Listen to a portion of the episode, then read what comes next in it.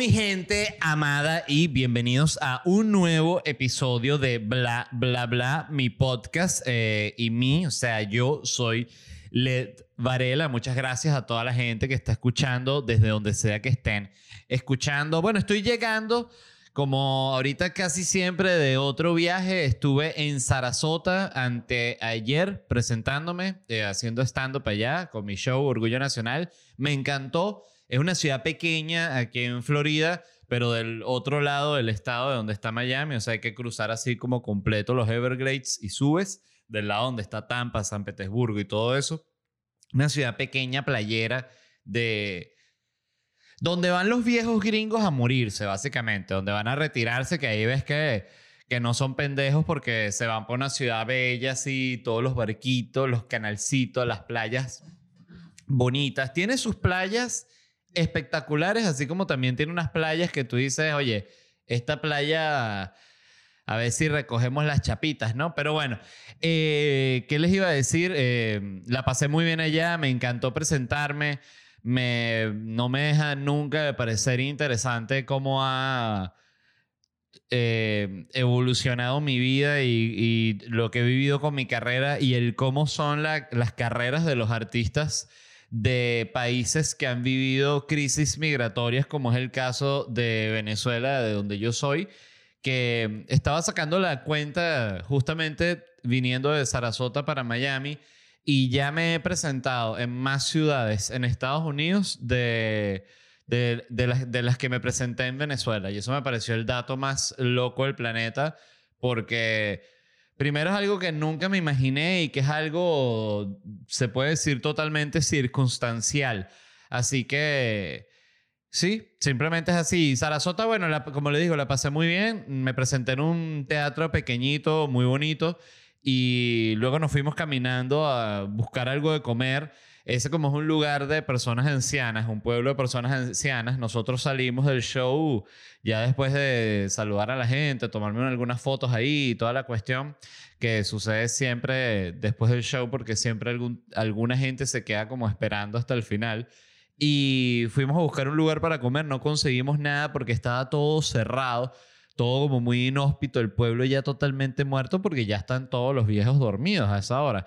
Los uno que otro viejo rumbero sí estará despierto, pero pero en general están todos dormidos. Entonces solo quedan abiertos como unos restaurantes, estos tipo pop.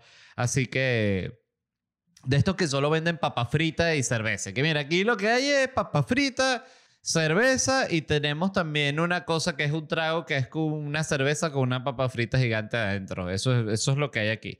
Bueno, voy a querer la papa frita gigante dentro de la cerveza. Muy bien, es la favorita aquí en mm, Sarasota. No lo pongo en duda.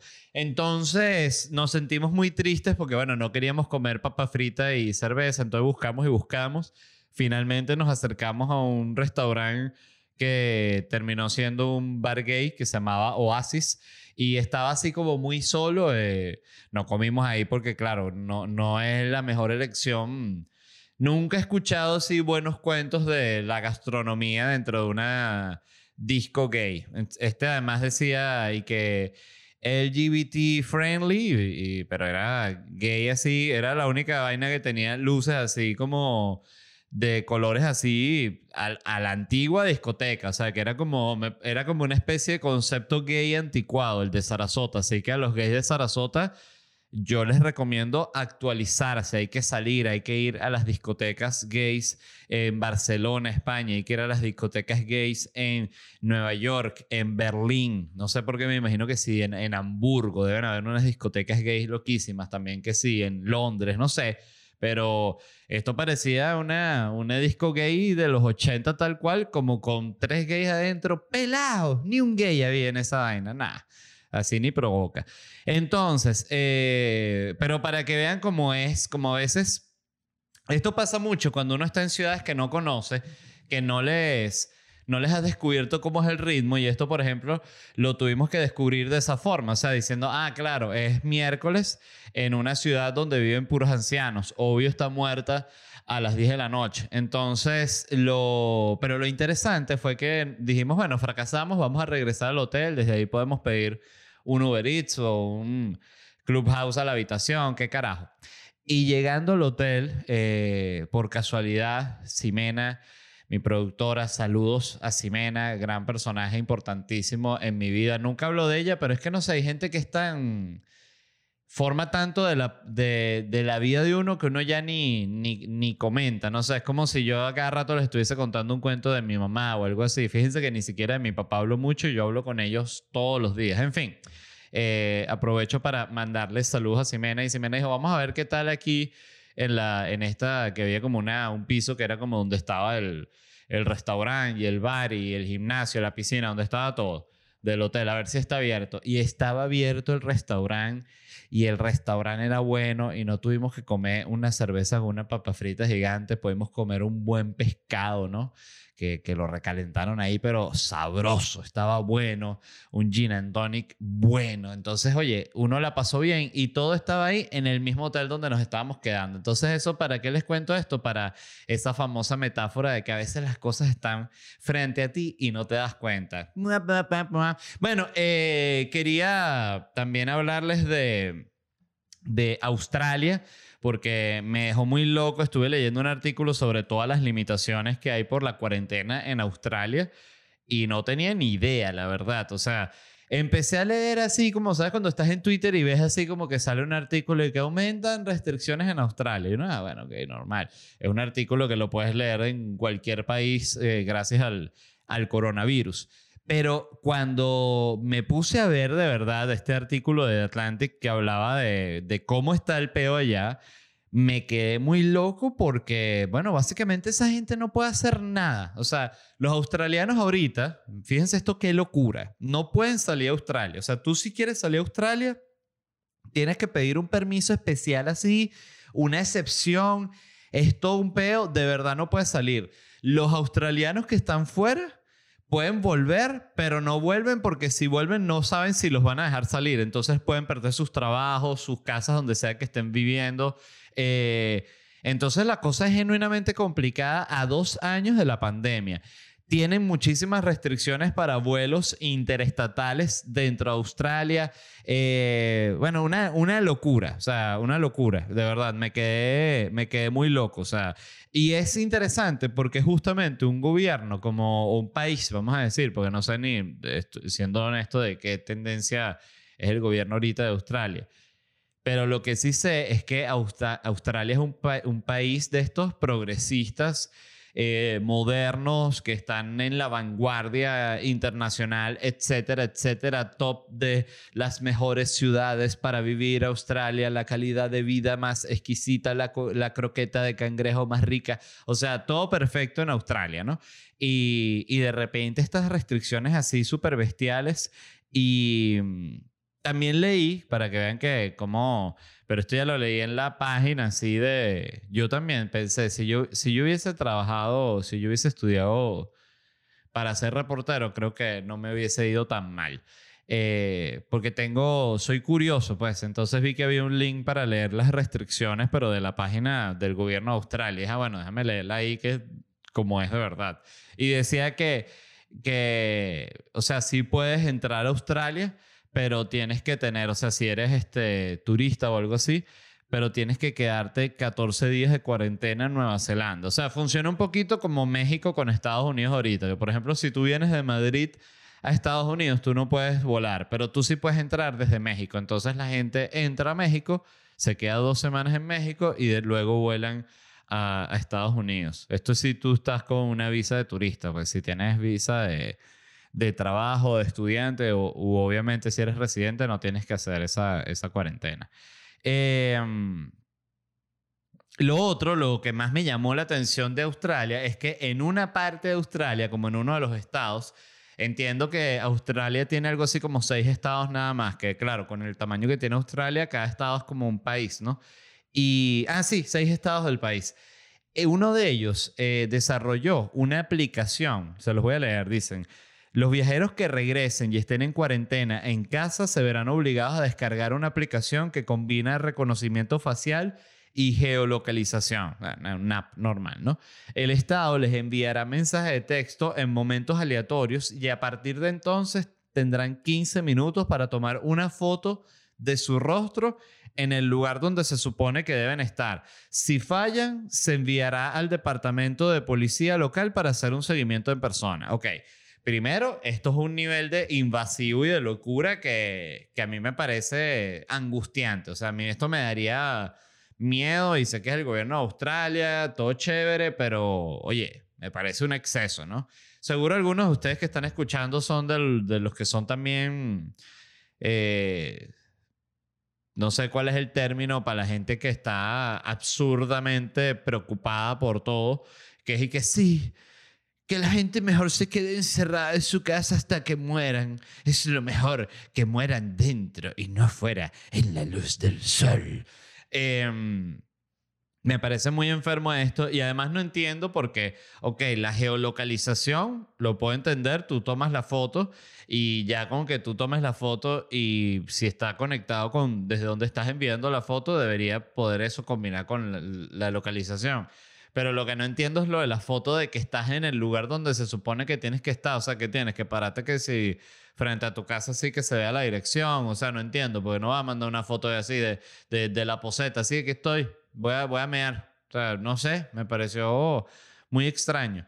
Y entonces, bueno, para que sepan que Australia está en la máxima locura, si alguno de ustedes es de Australia, expliquen por favor en los comentarios cómo está allá el pedo de verdad, verdad, porque a veces es muy alarmista como se lee las cosas de afuera, pero bueno, a mí me parece que un gobierno que no deje salir a su gente, eh, ya no, no, no, no debería. O sea, ningún, ningún gobierno debería tener el poder de, de pararte y creo que de hecho, si no me equivoco, están los derechos humanos en la libertad a la movilidad. O sea, como que si tú tienes un pasaporte activo, tú tienes derecho a salir de tu país. O sea, salir para donde se te dé la gana, que tú puedas salir en un ticket que tú compres y en un lugar donde se te admita el pasaporte con el que tú estás volando.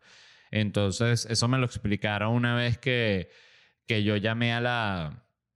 Porque yo tengo el, nacionalidad obvio la venezolana, pero tengo también la uruguaya que me nacionalicé por mi papá. Y cuando iba a salir de México, recuerdo que tenía el iba a salir por primera vez con el pasaporte uruguayo llamé a la embajada de Uruguay para que me explicaran cómo era todo ese tema. Y ellos ahí me dijeron, mira, tú tienes que salir con el pasaporte que tal, que piqui pique, que en base a la residencia, que no sé qué, pero igual, allá en la oficina, que hay en el aeropuerto, que hay una oficina de migración, tú ahí cualquier cosa te puedes quejar, entonces aquí está el número de la embajada. O sea, me asesoraron súper bien. Y una de las cosas que me dijeron es, si tú tienes un pasaporte activo, a ti no te pueden negar movilidad en ningún aeropuerto. Y dije, oye, qué bueno saber esos derechos, ¿no? Que uno sabe que igual te los van a violar en cualquier país porque al final todo el mundo hace lo que se le da la gana, pero uno sabe que el derecho existe. ¿ah?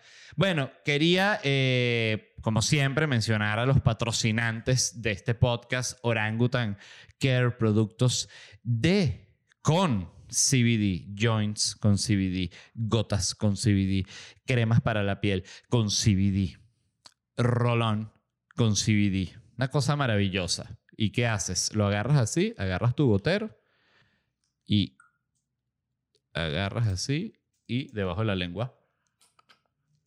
Listo. Así de sencillo. Propiedades antiinflamatorias, propiedades calmantes. El CBD de Orangutan Care. Lo pueden buscar en Instagram, Orangutan Care y también para comprar los productos orangutancare.com, cuando vayan a pagar, introducen el código de descuento LED y obtienen un 10% de descuento. De nada, eso va por la casa. Lo mismo con los productos de Orangutan Provoke, juguetes sexuales que están a la vanguardia, diría yo. En cualquier momento seguro salen en alguna lista de, en un ranking de juguetes sexuales como, porque es que son simplemente espectaculares. Déjenme ver si aquí tengo alguno de los nuevos que enviaron porque habían enviado la nueva línea de productos. Sí, aquí está el nuevo modelo del Naughty Finger que es cromado, ¿no? Para el que le gusta la, la acción cromada.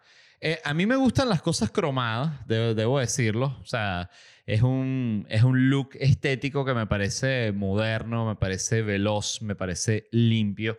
Y bueno, aquí está el Naughty Finger para que tú te lo pongas en el dedo que tú quieras, el que sea tu dedo de elección, el dedo más fuerte para dediar. Y tú ahí, bueno, habrá algunos animales que lo usan en el meñique. Si usted puede meter el meñique, el Naughty Finger, y le entra en el meñique. Usted tiene un meñique gigante. O también lo puede meter, si usted tiene un pene muy pequeño, meterlo por aquí y ya se convierte también como en una especie de, prótesis. Fíjense, no, no habían pensado en eso, ¿ves? Una prótesis que se agarre al pene pequeño y ese sea una prótesis de pene grande. Si eso no existe, por favor, háganlo y se van a hacer millonarios vendiendo a toda la gente que tiene micropene. Pero mientras tanto, Orangutan Provoke en Instagram y para comprar los productos, orangutanprovoke.com. Cuando vayan a pagar, introduce el código LED y obtiene un 10% de descuento de nada. Y les quiero mencionar, como siempre, rápidamente los lugares donde me voy a estar presentando y ya este programa lo estoy grabando y va a salir ya luego de la presentación de, de Sarasota, imagínense, de Salt Lake City, que es mañana, ya está agotada. Eh, bueno, excelente show, gracias a la gente de Salt Lake City. Este, ¿qué les iba a decir? Espero que ese show salga bueno, yo creo que sí, de verdad. Eh, el, feedback de la gente que ha comprado ha sido súper chévere, pero les menciono los lugares donde voy a estar. Voy a estar el 10, 15 y 22 de septiembre acá en Miami, el 19 de septiembre en Orlando, el 23 de septiembre en, en Charlotte. Quiero tomar un poco de café, disculpen.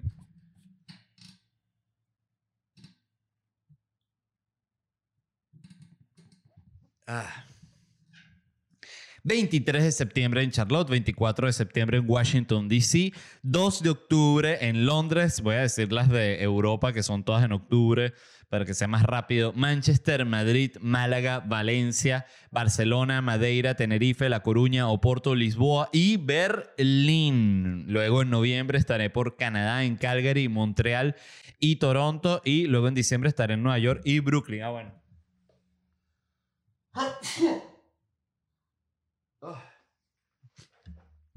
Gracias.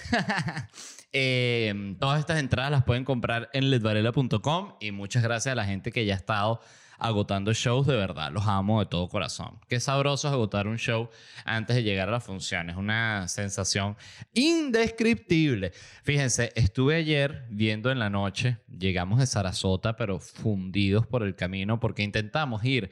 El plan era, vamos a salir de Sarasota, desayunamos en el hotel y bajando, paramos en una playa bella por ahí, una hora, dos horas, y después seguimos para Miami. Bueno, era una lluvia que no les cuento, una cosa impresionante, entonces nos seguimos directo hacia Miami y llegamos cansados por el viaje, por toda la cuestión y tal, y mm, me eché en el sofá y dije, quiero ver una cosa así dominguera, sabrosa, no quiero ver nada intenso.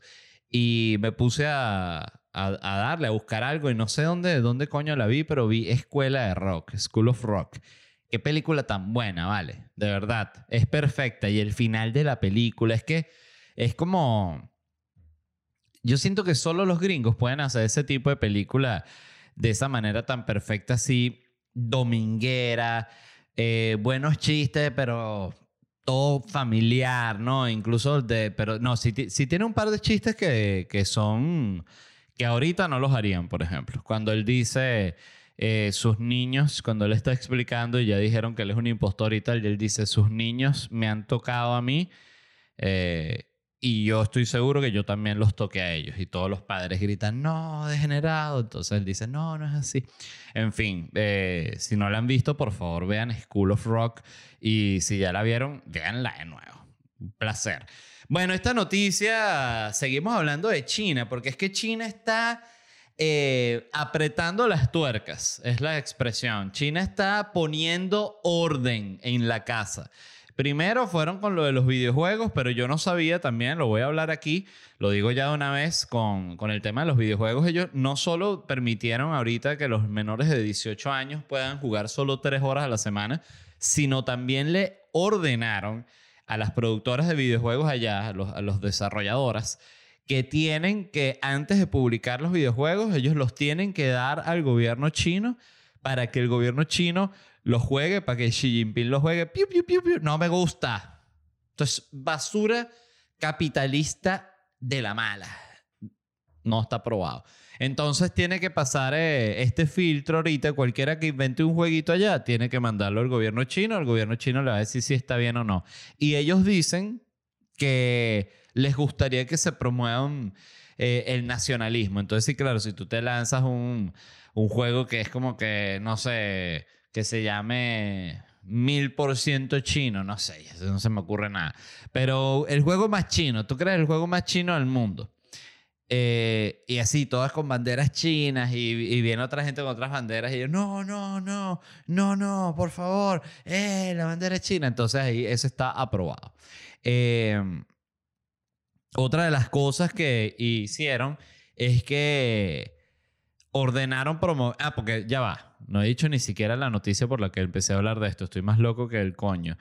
China prohibió que hombres afeminados salgan en los medios. Eso es televisión, streaming, todo lo que haya, no puede salir nadie afeminado que este, específicamente eh, no quieren, decía la, la frase exacta, hombres afeminados y con estéticas anormales. Entonces, bueno, claro, ¿qué es una estética normal? Todo lo que no sea formalito, como en el colegio. O sea, chemis por dentro del pantalón, cinturón, media blanca alta y mocasín marrón. Ya. Así todo el mundo. Todo, todo el mundo. O camisa eh, blanca, pantalón negro, cinturón negro, hebilla plateada, media blanca, mocasín negro.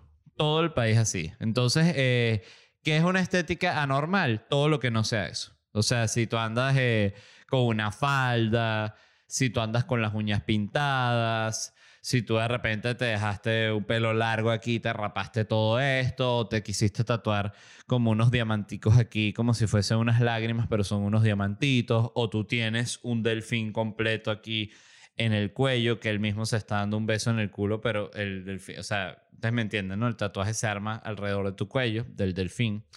Eh, o podrían ser dos delfines haciendo un 69 también, así en tu cuello.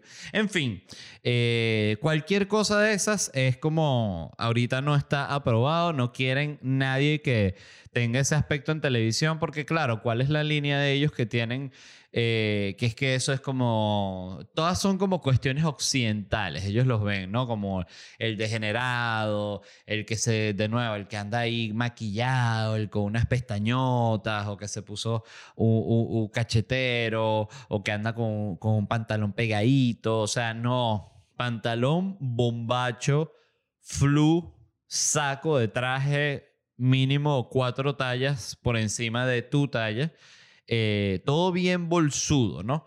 Y, y lo otro que decían que de parte por lo que están tratando de hacer todo esto así como de dominar, dicen que porque hay una influencia muy grande por parte del K-pop. O sea, BTS pega en todo el mundo y todos los jóvenes en el planeta, o sea, incluidos los jóvenes chinos, se, se, sienten identificados con BTS y bailan como BTS y se quieren vestir como BTS, entonces quieren tener como este aspecto así como asiático, muy como eh, metrosexual, ¿no? Eh, como cuasi androide. Eh, tipo BTS y entonces el gobierno chino no quiere porque siento, siente que eso es como una penetración cultural extranjera. Entonces Xi Jinping está histérico. Ahora, fíjense esta idea que yo tengo para que se vuelva loco Xi Jinping. Reunir dinero, pero todo se logra con dinero, no es, no es que decir favor, nada, no, no. Y para reunir dinero para pagarle a BTS, la banda de K-pop, la más, la más importante del mundo. Sé que hay otras bandas de K-pop. Por cierto, he visto que la gente, los fanáticos de K-pop son, son muy, muy activos en Internet. O sea, tú ves que, o sea, tienen... Eso es algo que a mí me, me sorprende mucho del fanático, que es que el fanático, eh, tú sabes que alguien es fanático cuando está Disculpen, tomando café.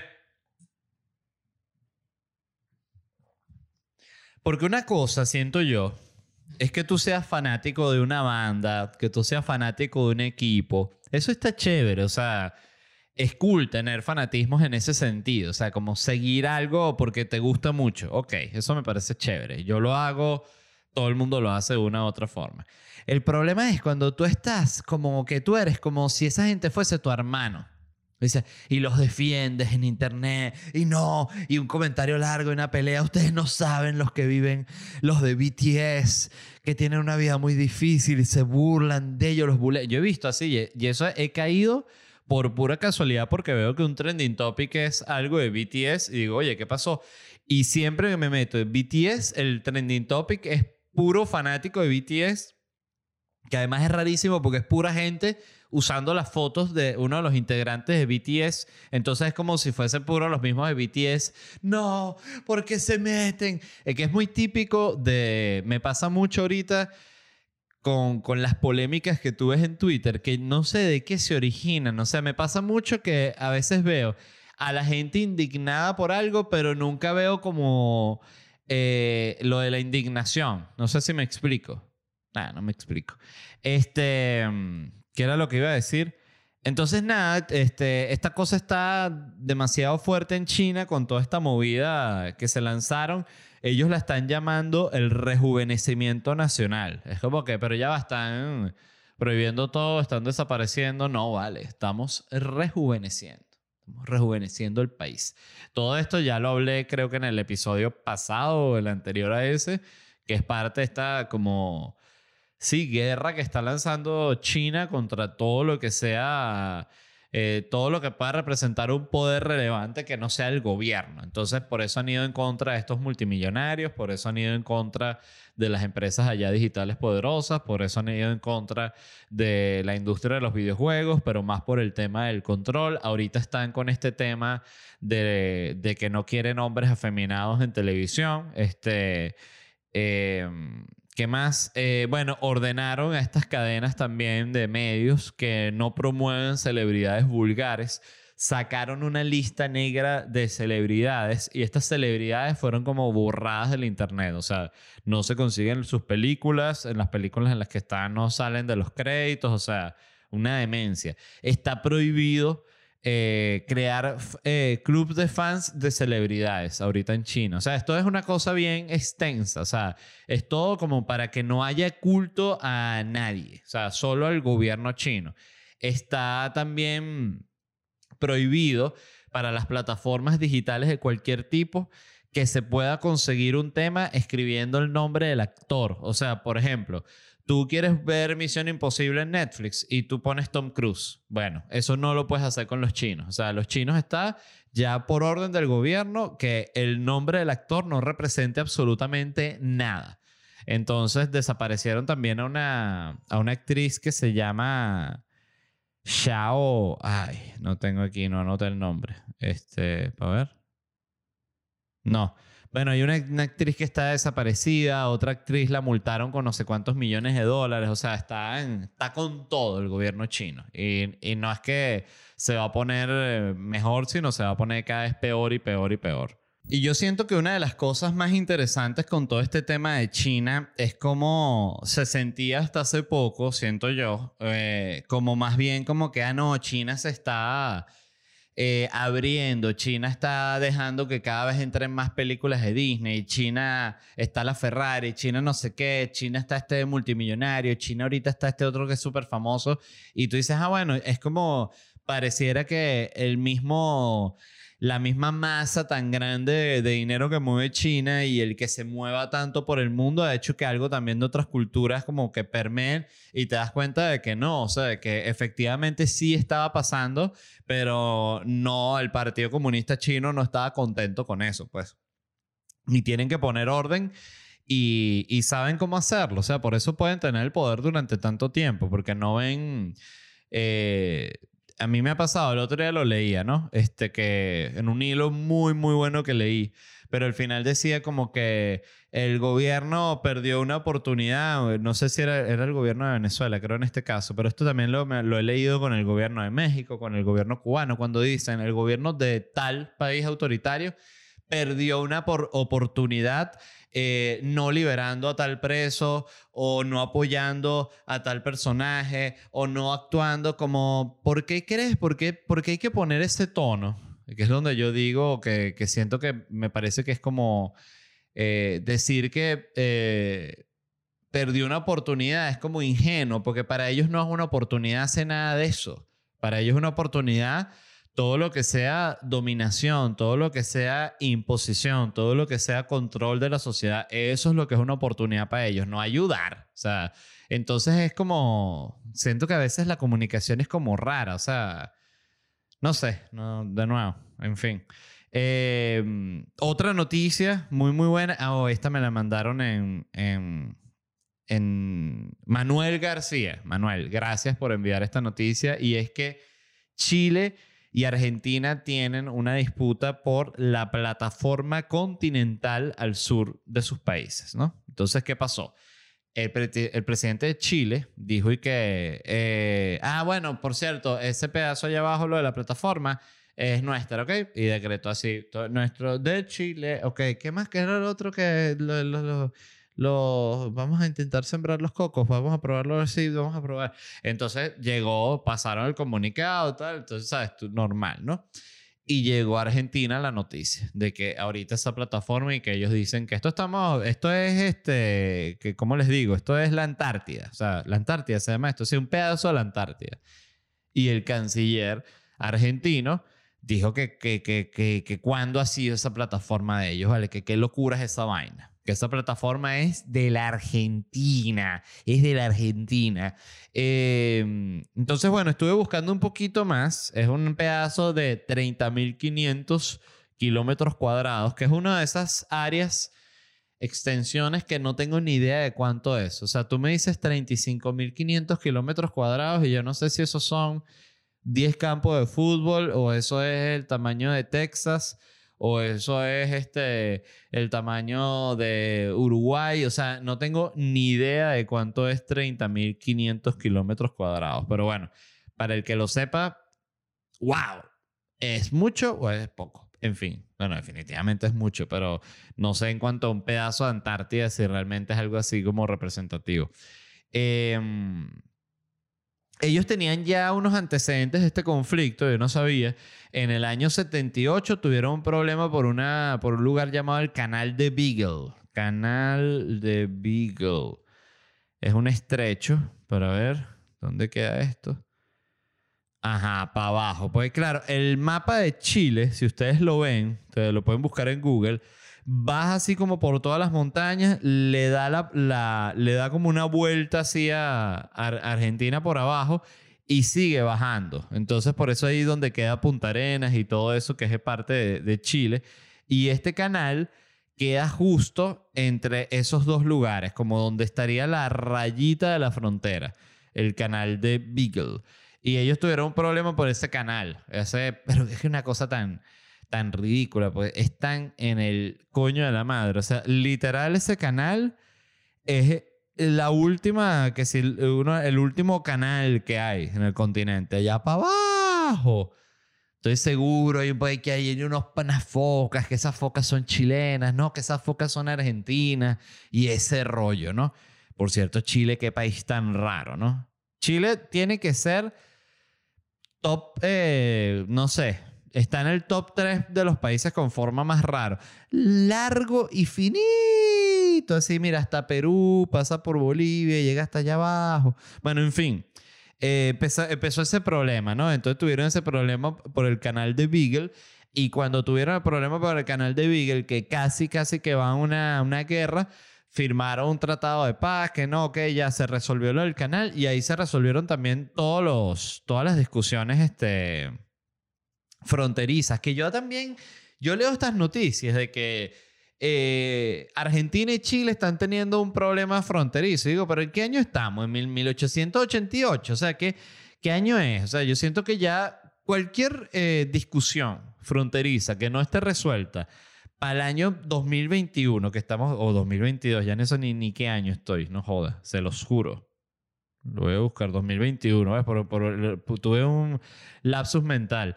Por cierto, lo tenía una amiga, me hizo, creer que yo tenía 37 años. Me dijo, ¿tú qué edad tienes? Yo 36. Me dijo, tú no tienes 36. Y yo le ¿cómo, no, ¿cómo vas a tener 36? Tú tienes 37, me dijo. Y yo soy tan falto de personalidad que es que te das cuenta que dije, bueno, entonces tendré 37. Y me quedé todo loco y quedé desconcertado. Porque dije, pero yo tengo 37. Yo tengo 36. Oye, Valen, yo ya no me sé ni mi edad. Yo pensé, yo puedo tener 37. No vale. Yo creo que yo tengo tres. No, pero sí, sí, ya dice si yo tengo 37. Y después chequeé, o sea, literal tuve que buscar mi identificación, buscar mi año y calcular así año por año. Y dije, tengo 36 años. ¿Cómo no vas a saber mi propiedad?